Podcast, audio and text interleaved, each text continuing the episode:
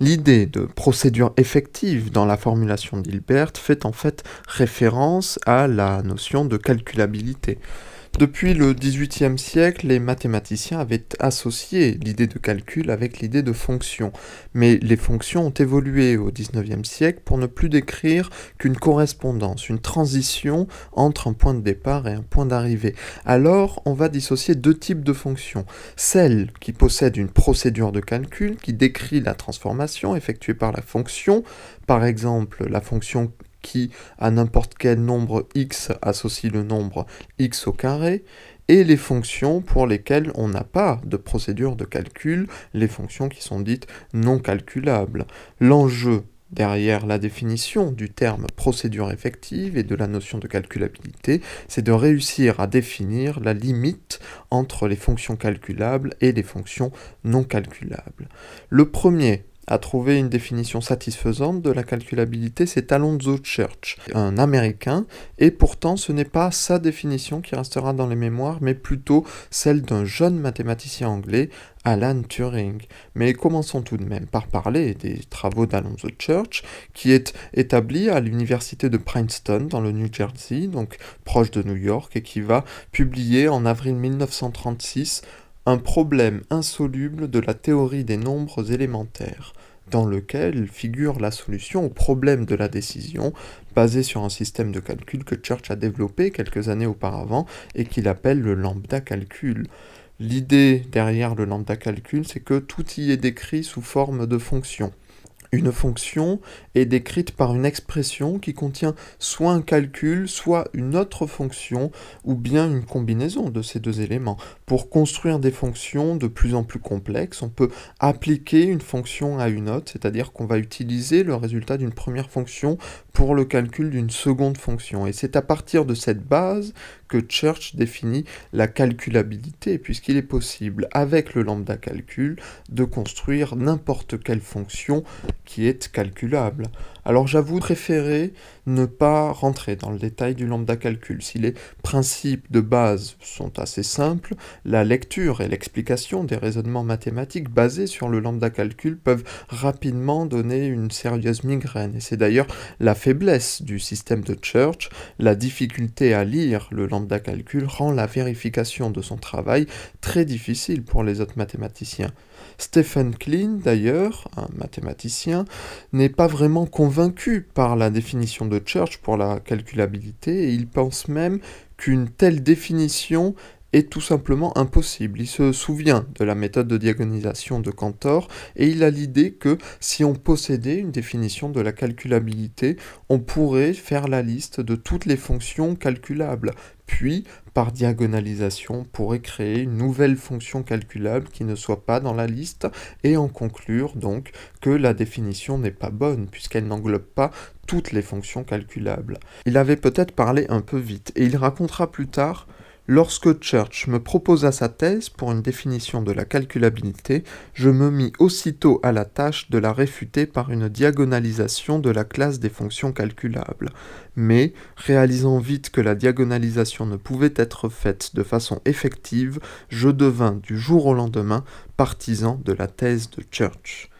Aujourd'hui, il n'y a plus aucun doute sur la validité de la définition de Church, et pourtant, c'est la définition d'Alan Turing, qui est assez jeune en 1936, puisqu'il n'a que 24 ans, qui va marquer les esprits par sa simplicité et par son évidence, mais également parce qu'il y a chez Turing quelques idées qui sont totalement nouvelles et qu'on peut même qualifier de révolutionnaires, en tout cas des idées qui vont marquer le XXe siècle.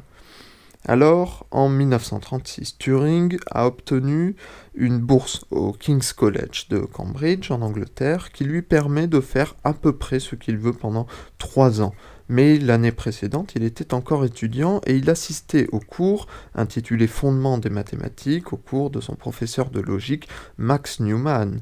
Le cours porte sur le programme formaliste de Hilbert, on y apprend aussi les théorèmes d'incomplétude de Gödel, et Newman y ajoute un commentaire personnel sur le problème de la décision. Il dit Supposons par exemple que nous puissions trouver un système fini de règles qui nous permettrait de dire si une formule quelconque est ou non démontrable. ce système contiendrait un théorème de métamathématiques Évidemment, ce théorème n'existe pas et c'est heureux parce que s'il existait, nous aurions un ensemble mécanique de règles nous permettant de trouver la solution de tous les problèmes mathématiques et notre activité en tant que mathématicien cesserait d'exister. Vous avez bien entendu un ensemble mécanique de règles. C'est cette vision mécaniste du calcul qui nous vient d'abord de John von Neumann. Il y aurait une instruction absolument mécanique à l'aide de laquelle quiconque pourrait décider à partir de n'importe quelle formule donnée si elle est ou non démontrable. C'est cette vision mécaniste qui va pousser Turing à essayer de trouver la bonne machine pour définir la calculabilité. Il y a deux citations que j'aimerais vous lire à ce sujet afin de valider ma pensée sur le sujet. La première est de Max Newman. Il dit Et cela, il part de son cours, et cela, bien sûr, conduit Turing au prochain défi. Quel type de machine? Et cela l'a inspiré pour essayer de définir ce que l'on voudrait dire par une machine à calculer parfaitement générale. L'autre citation que je veux vous lire vient de William Newman, le fils de Max Newman, qui dit à un moment donné, il part de son père, à un moment donné, il a posé à sa classe une question, la probabilité des énoncés mathématiques pourrait-elle être découverte par un procédé mécanique? Cette question est restée dans l'esprit d'Alan et peu à peu il a développé le papier qui allait faire sa réputation dans le monde mathématique et dans la science informatique à venir. C'est à la fin de l'été 1936, seulement deux mois après la publication de Church, que Turing finit la rédaction de son article On Computable Numbers sur les nombres calculables avec une application au problème de la décision. Mais il faut le signaler, Turing, quand il termine son article, n'a pas encore connaissance des travaux de Church, et ce qui n'est plus le cas au moment de la publication de l'article en janvier 1937. Alors, on va trouver des mentions du lambda calcul dans l'article de Turing, dans l'introduction par exemple. Selon ma définition, un nombre est calculable s'il peut être écrit par une machine. Dans un article récent, Alonzo Church a introduit l'idée de calculabilité effective, ce qui équivaut à ma calculabilité, mais est défini de manière très différente. Church atteint également des conclusions similaires au sujet des problèmes de la décision, la preuve de l'équivalence entre calculabilité et calculabilité effective est décrite dans une annexe au présent document.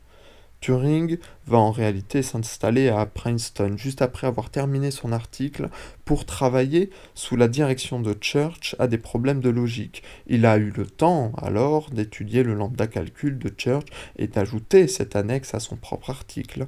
C'est d'ailleurs son ancien professeur, Max Newman, qui a arrangé la venue de Turing à Princeton. Il écrit dans une lettre à Church je dois mentionner que le travail de Turing est entièrement indépendant, il a travaillé sans supervision ou critique de quiconque. Cela rend d'autant plus important qu'il devrait entrer en contact le plus tôt possible avec les principaux travailleurs de ce domaine, de sorte qu'il ne devrait pas se transformer en un solitaire confirmé.